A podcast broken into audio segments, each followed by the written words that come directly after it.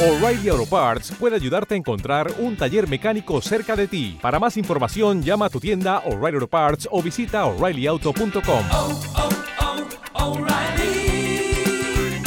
oh, Parts.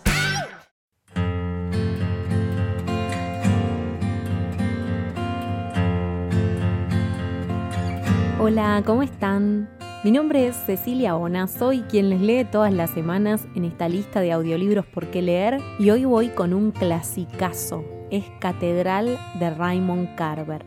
Carver fue un autor norteamericano, vivió entre 1938 y 1988, apenas 50 años que le alcanzaron para ser reconocido como uno de los especialistas en el género cuento. Y vamos a ver que este es un género que para los estadounidenses se supone que es como el género por excelencia, pero en particular en Carver, que esto lo estoy repitiendo lo que investigué sobre él porque no soy su gran lectora, recién estoy llegando a su literatura, en Carver decía, se da la magia de que sabe mantener en vilo al lector con un suspenso entre comillas mundano, ¿no? Un suspenso común y corriente donde la amenaza, como veremos en este cuento, está puesta para los personajes de la historia en cuestiones cotidianas. Vamos a ver qué pasa en este caso con una pareja que recibe a un amigo, un viejo amigo de la esposa, que es ciego, y cómo el marido, porque es el narrador, lo recibe y se refleja en el texto todo el miedo que él siente de esta persona que no lo puede ver, pero que igualmente parece que la ceguera, en lugar de restarle un sentido, le está sumando un poder. Vamos a la lectura, después la charlamos.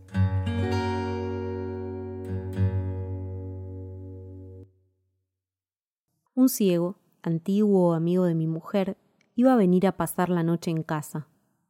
Su esposa había muerto de modo que estaba visitando a los parientes de ella en Connecticut. Llamó a mi mujer desde casa de sus suegros. Se pusieron de acuerdo. Vendría en tren. Tras cinco horas de viaje, mi mujer le recibiría en la estación.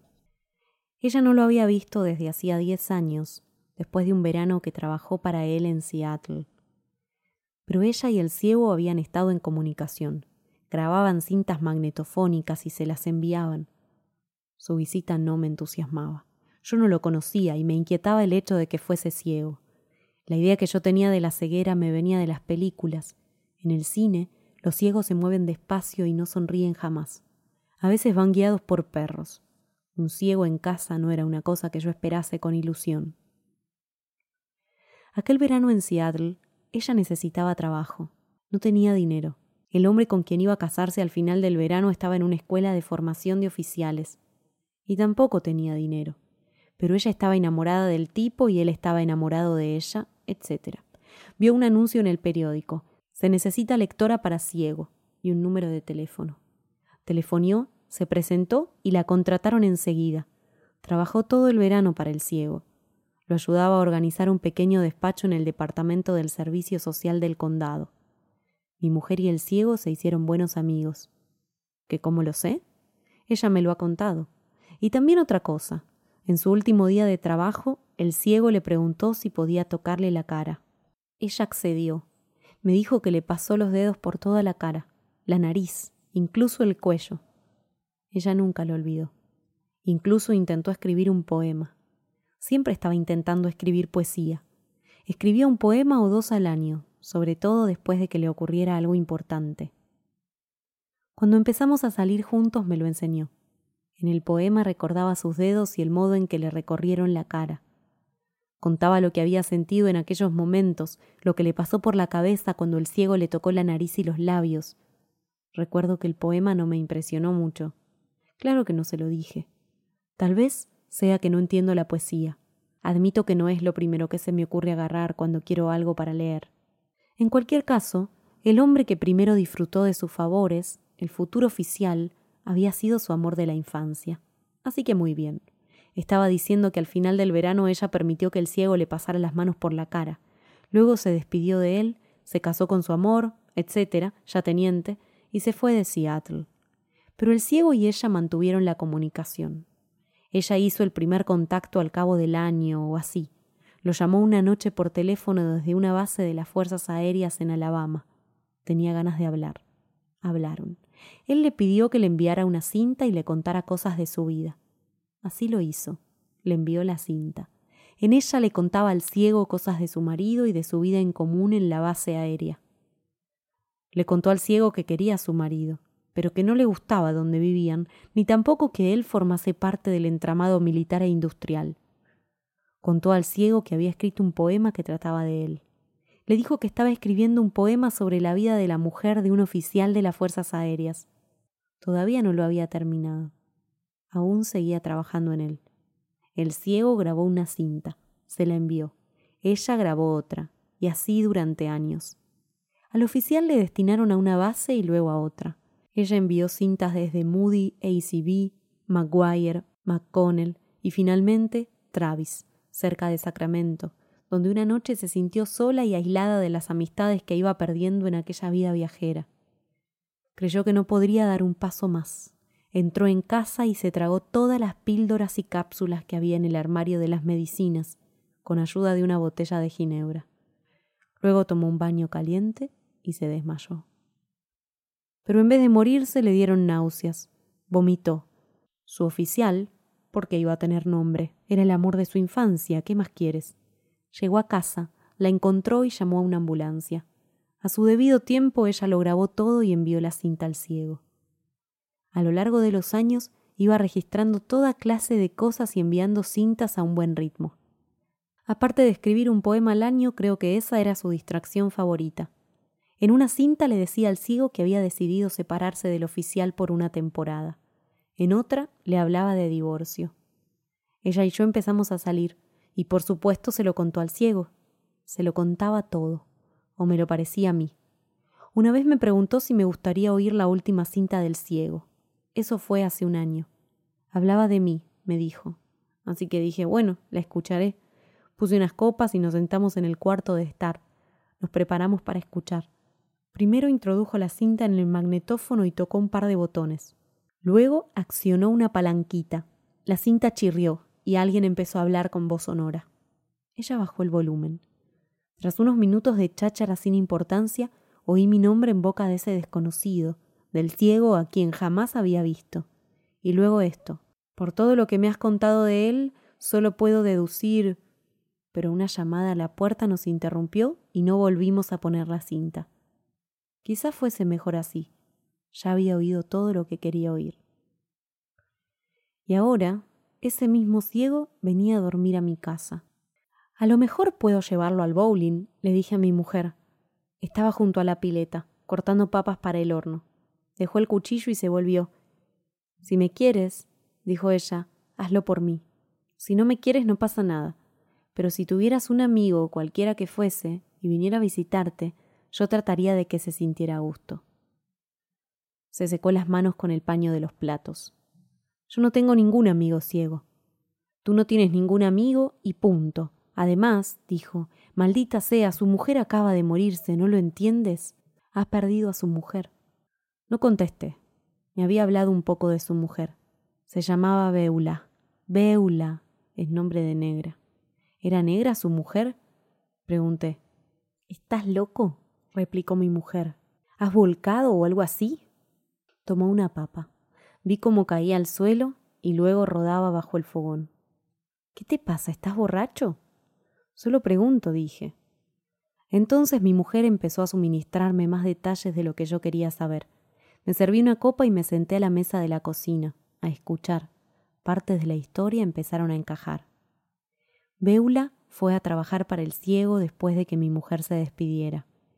Poco más tarde, Beula y el ciego se casaron por la iglesia. Fue una boda sencilla. ¿Quién iba a ir a una boda así? Solo los dos, más el ministro y su mujer. Pero de todos modos fue un matrimonio religioso. Lo que Beula quería, había dicho él. Pero es posible que en aquel momento Beula llevara ya el cáncer en las glándulas. Tras haber sido inseparables durante ocho años, esa fue la palabra que empleó mi mujer. Inseparables la salud de Beula empezó a declinar rápidamente.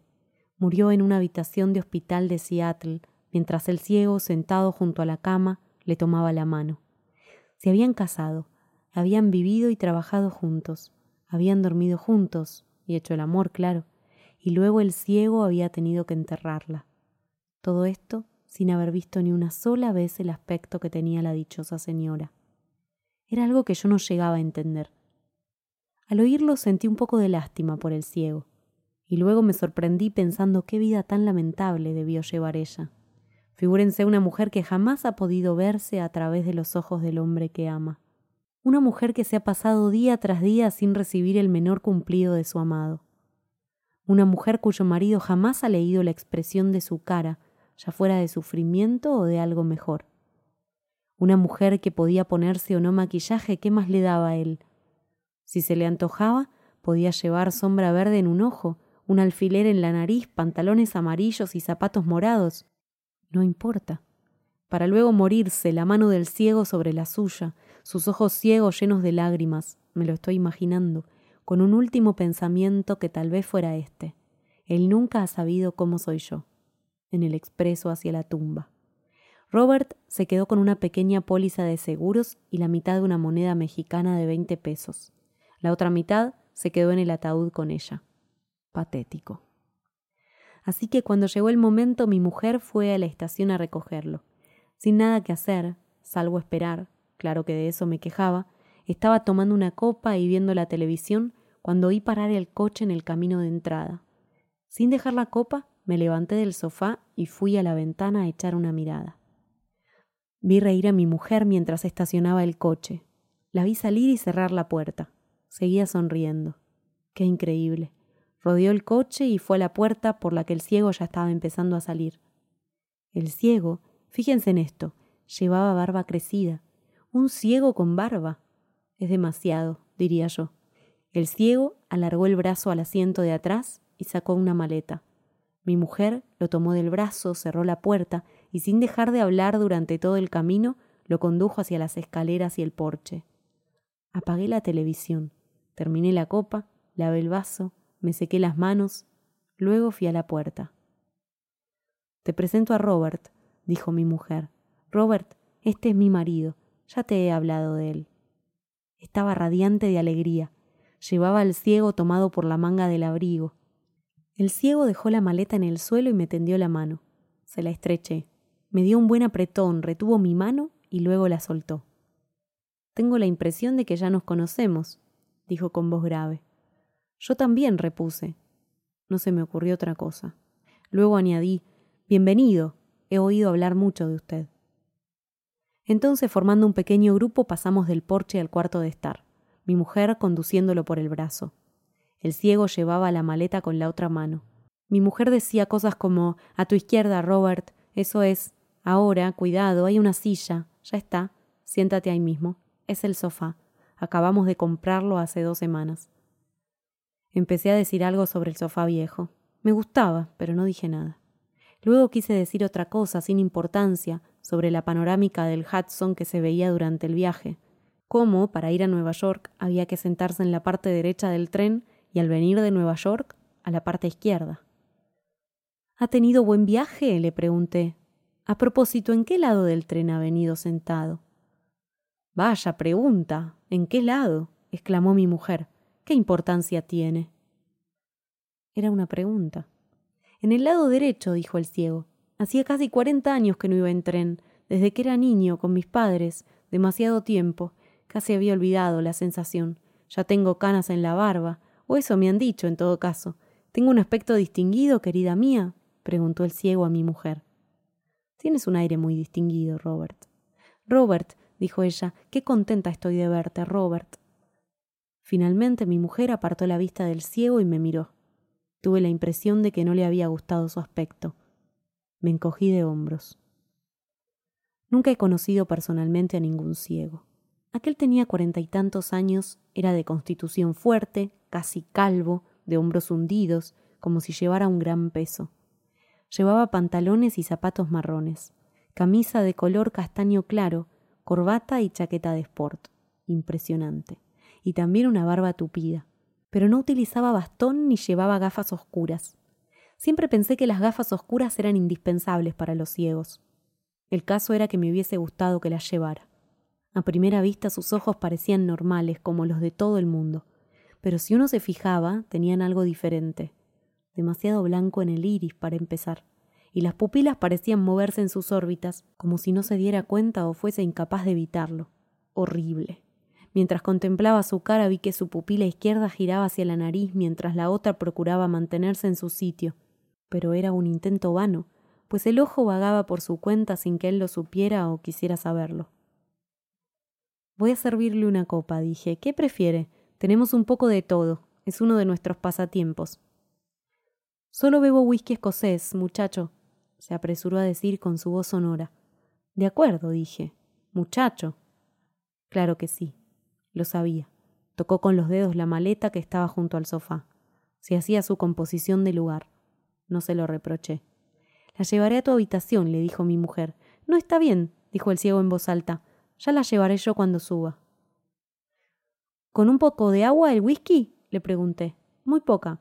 Lo sabía. Solo una gota, dijo él. Ese actor irlandés, Barry Fitzgerald. Soy como él. Cuando bebo agua, decía Fitzgerald, bebo agua. Cuando bebo whisky, bebo whisky. Mi mujer se echó a reír. El ciego se llevó la mano a la barba, se la levantó despacio y la dejó caer. Preparé las copas, tres vasos grandes de whisky con un chorrito de agua en cada uno. Luego nos pusimos cómodos y hablamos de los viajes de Robert. Primero el largo vuelo desde la costa oeste a Connecticut, luego de Connecticut aquí, en tren. Tomamos otra copa para esa parte del viaje. Recordé haber leído en algún sitio que los ciegos no fuman porque, según dicen, no pueden ver el humo que exhalan. Creí que al menos sabía eso de los ciegos. Pero este ciego en particular fumaba el cigarrillo hasta el filtro y luego encendía otro. Llenó el cenicero y mi mujer lo vació. Cuando nos sentamos a la mesa para cenar, tomamos otra copa. Mi mujer llenó el plato de Robert con un churrasco grueso, papas al horno, arvejas. Le unté con mantequilla dos rebanadas de pan. Ahí tiene pan y mantequilla, le dije, bebiendo parte de mi copa. Y ahora recemos. El ciego inclinó la cabeza. Mi mujer me miró con la boca abierta. Roguemos para que el teléfono no suene y la comida no esté fría, dije. Nos pusimos al ataque. Nos comimos todo lo que había en la mesa. Devoramos como si no nos esperase un mañana. No hablamos. Comimos. Nos atiborramos. Como animales. Nos dedicamos a comer en serio. El ciego localizaba inmediatamente la comida. Sabía exactamente dónde estaba todo en el plato. Lo observé con admiración mientras manipulaba la carne con el cuchillo y el tenedor. Cortaba dos trozos de churrasco, se llevaba la carne a la boca con el tenedor, se dedicaba luego a las papas asadas y a las arvejas, y después partía un trozo grande de pan con mantequilla y se lo comía. Lo acompañaba con un buen trago de leche, y de vez en cuando no le importaba utilizar los dedos. Terminamos con todo, incluyendo media tarta de frutillas. Durante unos momentos quedamos inmóviles, como atontados. El sudor nos perlaba el rostro. Al fin nos levantamos de la mesa, dejando los platos sucios. No miramos atrás. Pasamos al cuarto de estar y nos dejamos caer de nuevo en nuestro sitio. Robert y mi mujer en el sofá. Yo ocupé la butaca grande. Tomamos dos o tres copas más mientras charlaban de las cosas más importantes que les habían pasado durante los últimos diez años. En general, me limité a escuchar. De vez en cuando intervenía. No quería que pensase que me había ido de la habitación y no quería que ella creyera que me sentía al margen. Hablaron de cosas que les habían ocurrido a ellos durante esos diez años. En vano esperé oír mi nombre en los dulces labios de mi mujer. Y entonces mi amado esposo apareció en mi vida, algo así, pero no escuché nada parecido. Hablaron más de Robert. Según parecía, Robert había hecho un poco de todo, un verdadero ciego aprendiz de todo y maestro de nada. Pero en época reciente su mujer y él distribuían los productos Amway con lo que se ganaban la vida más o menos, según pude entender. El ciego también era aficionado a la radio. Hablaba con su voz grave de las conversaciones que había mantenido con operadores de WAM en las Filipinas en Alaska e incluso en Tahití. Dijo que tenía muchos amigos por allí, si alguna vez quería visitar esos países. De cuando en cuando volvía su rostro ciego hacia mí. Se ponía la mano bajo la barba y me preguntaba algo. ¿Desde cuándo tenía mi empleo actual? Tres años. ¿Me gustaba mi trabajo? No. ¿Tenía intención de conservarlo? ¿Qué remedio me quedaba? Finalmente, cuando pensé que empezaba a quedarse sin cuerda, me levanté y encendí la televisión. Mi mujer me miró con irritación. Empezaba a calorarse. Luego miró al ciego y le preguntó ¿Tienes televisión, Robert? Querida mía, contestó el ciego, tengo dos televisores, uno en color y otro en blanco y negro, una vieja reliquia. Es curioso, pero cuando enciendo la televisión, y siempre estoy poniéndola, conecto el aparato en color. ¿No te parece curioso? No supe qué responder a eso. No tenía absolutamente nada que decir, ninguna opinión, así que vi las noticias y traté de escuchar lo que decía el locutor. Esta televisión es en color, dijo el ciego. No me pregunten cómo, pero lo sé. La hemos comprado hace poco, dije. El ciego bebió un sorbo de su vaso, se levantó la barba, la olió y la dejó caer. Se inclinó hacia adelante en el sofá, localizó el cenicero en la mesa y aplicó el mechero al cigarrillo. Se recostó en el sofá y cruzó las piernas, poniendo el tobillo de una sobre la rodilla de la otra. Mi mujer se cubrió la boca y bostezó. Se estiró. Voy a subir a ponerme la bata. Me gustaría cambiarme. Ponte cómodo, Robert dijo. Estoy cómodo, repuso el ciego. Quiero que te sientas a gusto en esta casa. Lo estoy, aseguró el ciego. Cuando salió de la habitación, escuchamos el informe del tiempo y luego el resumen de los deportes. Para entonces, ella había estado ausente tanto tiempo que yo ya no sabía si iba a volver. Pensé que se habría acostado. Deseaba que bajase, no quería quedarme solo con el ciego. Le pregunté si quería otra copa y me respondió que naturalmente que sí. Luego le pregunté si quería fumar un poco de marihuana conmigo. Le dije que acababa de armar un porro. No lo había hecho, pero pensaba hacerlo inmediatamente. Probaré un poco, dijo. Bien dicho, así se habla. Serví las copas y me senté a su lado en el sofá. Luego armé dos cigarrillos gordos. Encendí uno y se lo pasé. Se lo puse entre los dedos. Lo tomó e inhaló. Reténgalo todo lo que pueda, le dije. Vi que no sabía nada del asunto. Mi mujer bajó llevando la bata rosa con las zapatillas del mismo color. ¿Qué es lo que huelo? preguntó. Pensamos fumar un poco de hierba, dije. Mi mujer me lanzó una mirada furiosa. Luego miró al ciego y dijo No sabía que fumaras, Robert. Ahora lo hago, querida mía. Siempre hay una primera vez. Pero todavía no siento nada. Este material es bastante suave, expliqué. Es flojo. Con esta marihuana se puede razonar no lo confunde a uno. No hace mucho efecto, muchacho, dijo riéndose. Mi mujer se sentó en el sofá entre los dos. Le pasé el canuto. Lo tomó, le dio una calada y me lo volvió a pasar. ¿En qué dirección va esto? preguntó. No debería fumar. Apenas puedo tener los ojos abiertos. La cena ha acabado conmigo. No he debido comer tanto. Ha sido la tarta de frutillas, dijo el ciego. Eso ha sido. Soltó una enorme carcajada. Luego meneó la cabeza. Hay más tarta, le dije. ¿Quieres un poco más, Robert? le preguntó mi mujer. Quizá dentro de un poco. Prestamos atención a la televisión. Mi mujer bostezó otra vez. Cuando tengas ganas de acostarte, Robert, tu cama está hecha, dijo. Sé que has tenido un día duro. Cuando estés listo para ir a la cama, dilo. Le tiró del brazo. Robert volvió de su ensimismamiento y dijo Lo he pasado verdaderamente bien. Esto es mejor que las cintas, ¿verdad? Le toca a usted, le dije, poniéndole el porro entre los dedos. Inhaló, retuvo el humo y luego lo soltó. Era como si lo estuviese haciendo desde los nueve años. Gracias, muchacho, pero creo que esto es todo para mí. Me parece que empiezo a sentir el efecto. Pasó a mi mujer el cigarrillo chisporreante. Lo mismo digo, dijo ella. Idem de idem. Yo también. Tomó el cigarrillo y me lo pasó. Me quedaré sentada un poco entre ustedes dos con los ojos cerrados, pero no me presten atención, ¿eh? Ninguno de los dos. Si los molesto, díganlo. Si no, es posible que me quede aquí sentada con los ojos cerrados hasta que se vayan a acostar. Tu cama está hecha, Robert, para cuando quieras. Está al lado de nuestra habitación, al final de las escaleras. Te acompañaremos cuando estés listo. Si me duermo, despiértenme, chicos. Al decir eso cerró los ojos y se durmió. Terminaron las noticias. Me levanté y cambié de canal. Volví a sentarme en el sofá. Decía que mi mujer no se hubiera quedado dormida.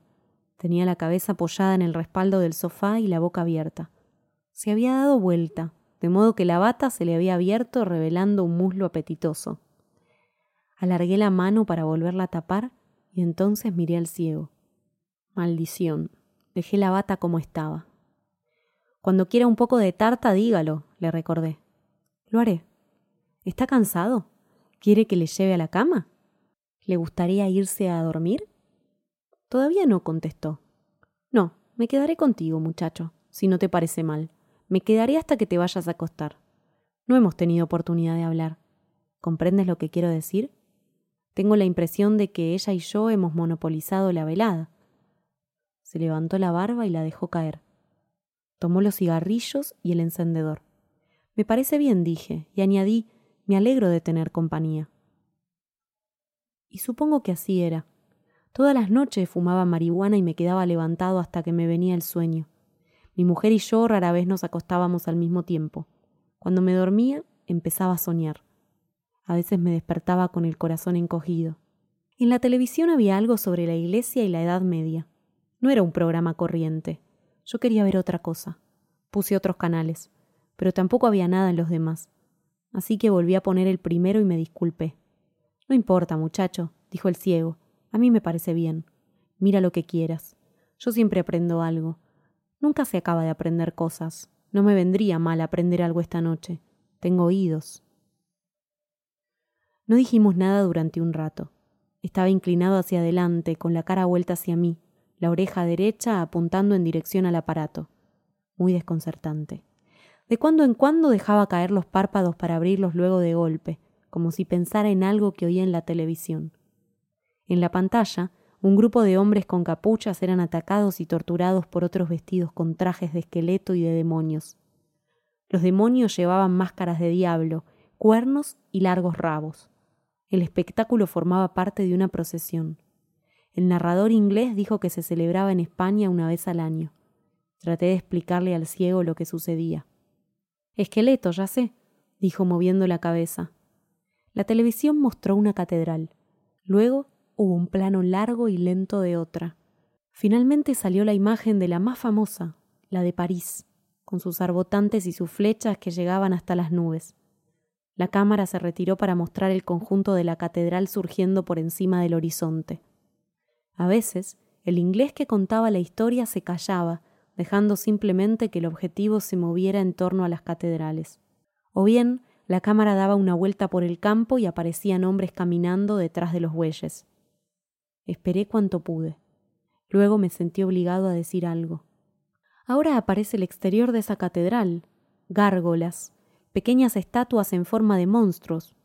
Supongo que ahora están en Italia. Sí, en Italia. Hay cuadros en los muros de esa iglesia. ¿Son pinturas al fresco, muchacho? me preguntó, dando un sorbo de su copa. Tomé mi vaso, pero estaba vacío. Intenté recordar lo que pude. ¿Me pregunta si son frescos? le dije. Buena pregunta, no lo sé. La cámara enfocó una catedral a las afueras de Lisboa. Comparada con la francesa y la italiana, la portuguesa no mostraba grandes diferencias, pero existían, sobre todo en el interior. Entonces se me ocurrió algo. Se me acaba de ocurrir algo. ¿Tiene usted idea de lo que es una catedral? El aspecto que tiene, quiero decir. ¿Me sigue? Si alguien le dice la palabra catedral, ¿Sabe usted de qué le hablan? ¿Conoce usted la diferencia entre una catedral y una iglesia baptista, por ejemplo?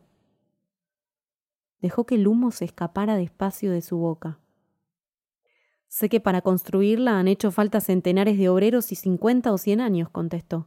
Acabo de oírselo decir al narrador, claro está. Sé que en una catedral trabajaban generaciones de una misma familia. También lo ha dicho el comentarista. Los que empezaban no vivían para ver terminada la obra. En ese sentido, muchacho, no son diferentes de nosotros, ¿verdad? Se echó a reír. Sus párpados volvieron a cerrarse. Su cabeza se movía. Parecía dormitar. Tal vez se figuraba estar en Portugal. Ahora la televisión mostraba otra catedral, en Alemania esta vez. La voz del inglés seguía sonando monótonamente. Catedrales, dijo el ciego. Se incorporó moviendo la cabeza de atrás adelante. Si quieres saber la verdad, muchacho, eso es todo lo que sé, lo que acabo de decir. Pero tal vez quieras describirme una. Me gustaría. Ya que me lo preguntas, en realidad no tengo una idea muy clara. Me fijé en la toma de la catedral en la televisión. ¿Cómo podía empezar a describírsela? Supongamos que mi vida dependiera de ello. Supongamos que mi vida estuviese amenazada por un loco que me ordenara hacerlo. O si no... Observé la catedral un poco más hasta que la imagen pasó al campo. Era inútil. Me volví hacia el ciego y dije Para empezar, son muy altas. Eché una mirada por el cuarto para encontrar ideas. Suben muy arriba, muy alto, hacia el cielo. Algunas son tan grandes que han de tener apoyo, para sostenerlas, por decirlo así. El apoyo se llama arbotante. Me recuerdan a los viaductos, no sé por qué. Pero quizá tampoco sepa usted lo que son los viaductos. A veces las catedrales tienen demonios y cosas así en la fachada. En ocasiones caballeros y damas. No me pregunte por qué. Él asentía con la cabeza. Todo su torso parecía moverse de atrás adelante. No se lo explico muy bien, ¿verdad? le dije. Dejó de asentir y se inclinó hacia adelante, al borde del sofá. Mientras me escuchaba se pasaba los dedos por la barba. No me hacía entender, eso estaba claro, pero de todos modos esperó a que continuara. Asintió como si tratara de animarme. Intenté pensar en otra cosa que decir. Son realmente grandes, pesadas, están hechas de piedra, de mármol también, a veces. En aquella época, al construir catedrales, los hombres querían acercarse a Dios. En esos días Dios era una parte importante en la vida de todo el mundo. Eso se ve en la construcción de catedrales. Lo siento, dije, pero creo que eso es todo lo que puedo decirle. Esto no se me da bien. No importa, muchacho, dijo el ciego. Escucha, espero que no te moleste que te pregunte. ¿Puedo hacerte una pregunta? Deja que te haga una sencilla. Contéstame sí o no. Solo por curiosidad y sin ánimo de ofenderte. Eres mi anfitrión. ¿Pero eres creyente en algún sentido? ¿No te molesta que te lo pregunte? Meñé la cabeza, pero él no podía verlo. Para un ciego es lo mismo un guiño que un movimiento de cabeza. Supongo que no soy creyente. No creo en nada. A veces resulta difícil. ¿Sabe lo que quiero decir? Claro que sí. Así es. El inglés seguía hablando. Mi mujer suspiró, dormida. Respiró hondo y siguió durmiendo. Tendrá que perdonarme, le dije, pero no puedo explicarle cómo es una catedral. Soy incapaz. No puedo hacer más de lo que he hecho. El ciego permanecía inmóvil mientras me escuchaba, con la cabeza inclinada. Lo cierto es, proseguí, que las catedrales no significan nada especial para mí. Nada. Catedrales es algo que se ve en la televisión a última hora de la noche. Eso es todo. Entonces fue cuando el ciego se aclaró la garganta. Sacó algo del bolsillo de atrás. Un pañuelo. Luego dijo Lo comprendo, muchacho. Esas cosas pasan. No te preocupes. Oye, escúchame. ¿Querrías hacerme un favor? Tengo una idea. ¿Por qué no vas a buscar un papel grueso y una pluma? Haremos algo. Dibujaremos juntos una catedral. Trae papel grueso y una pluma. Vamos, muchacho, tráelo. Así que fui arriba. Tenía las piernas como sin fuerza, como si acabara de venir de correr. Eché una mirada en la habitación de mi mujer, Encontré bolígrafos encima de su mesa, en una cestita. Luego pensé dónde buscar la clase de papel que me había pedido. Abajo, en la cocina, encontré una bolsa de la compra con cáscaras de cebolla en el fondo. La vacié y la sacudí. La llevé al cuarto de estar y me senté con ella a sus pies. Aparté unas cosas, alicé las arrugas del papel de la bolsa y lo extendí sobre la mesita. El ciego se bajó del sofá y se sentó en la alfombra a mi lado. Pasó los dedos por el papel, de arriba abajo, recorrió los lados del papel, incluso los bordes, hasta los cantos, manoseó las esquinas. Muy bien, dijo. De acuerdo, vamos a hacerla. Me tomó la mano, la que tenía el bolígrafo, la apretó. Adelante, muchacho, dibuja, me dijo. Dibuja, ya verás, yo te seguiré, saldrá bien. Empieza ya, como te digo, dibuja. Así que empecé. Primero tracé un rectángulo que parecía una casa. Podía ser la casa en la que vivo. Luego le puse el tejado. En cada extremo del tejado dibujé flechas góticas, de locos. Estupendo, dijo él, magnífico. Lo haces estupendamente. Nunca en la vida habías pensado hacer algo así, ¿verdad, muchacho? Bueno, la vida es rara, ya lo sabemos. Venga, sigue. Puse ventanas con arcos, dibujé arbotantes, suspendí puertas enormes. No podía parar. El canal de la televisión dejó de emitir. Dejé el bolígrafo para abrir y cerrar los dedos. El ciego palpó el papel. Movía las puntas de los dedos por encima, por donde yo había dibujado, asintiendo con la cabeza. Esto va muy bien, dijo. Volví a tomar el bolígrafo y él encontró mi mano. Seguí con ello. No soy ningún artista, pero continué dibujando de todos modos. Mi mujer abrió los ojos y nos miró. Se incorporó en el sofá, con la bata abierta. ¿Qué están haciendo? preguntó. Cuéntenme, quiero saberlo. No le contesté. Estamos dibujando una catedral, dijo el ciego. Lo estamos haciendo él y yo. Aprieta fuerte, me dijo a mí. Eso es, así va bien, naturalmente, ya lo tienes, muchacho, lo sé. Creías que eras incapaz, pero puedes, ¿verdad? Ahora vas echando chispas. ¿Entiendes lo que quiero decir? Verdaderamente vamos a tener algo aquí dentro de un momento. ¿Cómo va ese brazo? me preguntó. Ahora pon gente por ahí. ¿Qué es una catedral sin gente? ¿Qué pasa? inquirió mi mujer. ¿Qué estás haciendo, Robert? ¿Qué ocurre? Todo va bien, le dijo a ella, y añadió, dirigiéndose a mí, ahora cierra los ojos. Lo hice. Los cerré, tal como me decía. ¿Los tienes cerrados? preguntó. No hagas trampa. Los tengo cerrados. Manténlos así. No pares ahora, dibuja. Y continuamos. Sus dedos apretaban los míos mientras mi mano recorría el papel. No se parecía a nada que hubiese hecho en la vida hasta aquel momento. Luego dijo Creo que ya está. Me parece que lo has conseguido. Echa una mirada. ¿Qué te parece? Pero yo tenía los ojos cerrados. Pensé mantenerlos así un poco más. Creí que era algo que debía hacer. ¿Y bien? preguntó. ¿Estás mirándolo? Yo seguía con los ojos cerrados. Estaba en mi casa, lo sabía, pero yo no tenía la impresión de estar dentro de nada. Es verdaderamente extraordinario, dije.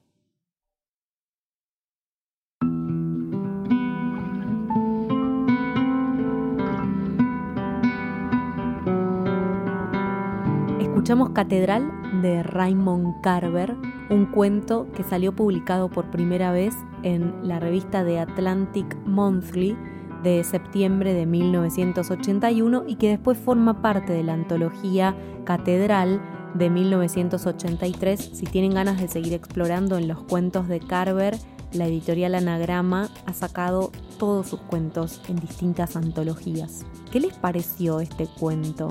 Es una historia larguísima que por momentos la sensación es que no sabemos para dónde va y cuando llega a su fin también es como, ¿por qué está cortado acá? ¿Qué, ¿Qué, capricho hizo que Carver lo cortara acá?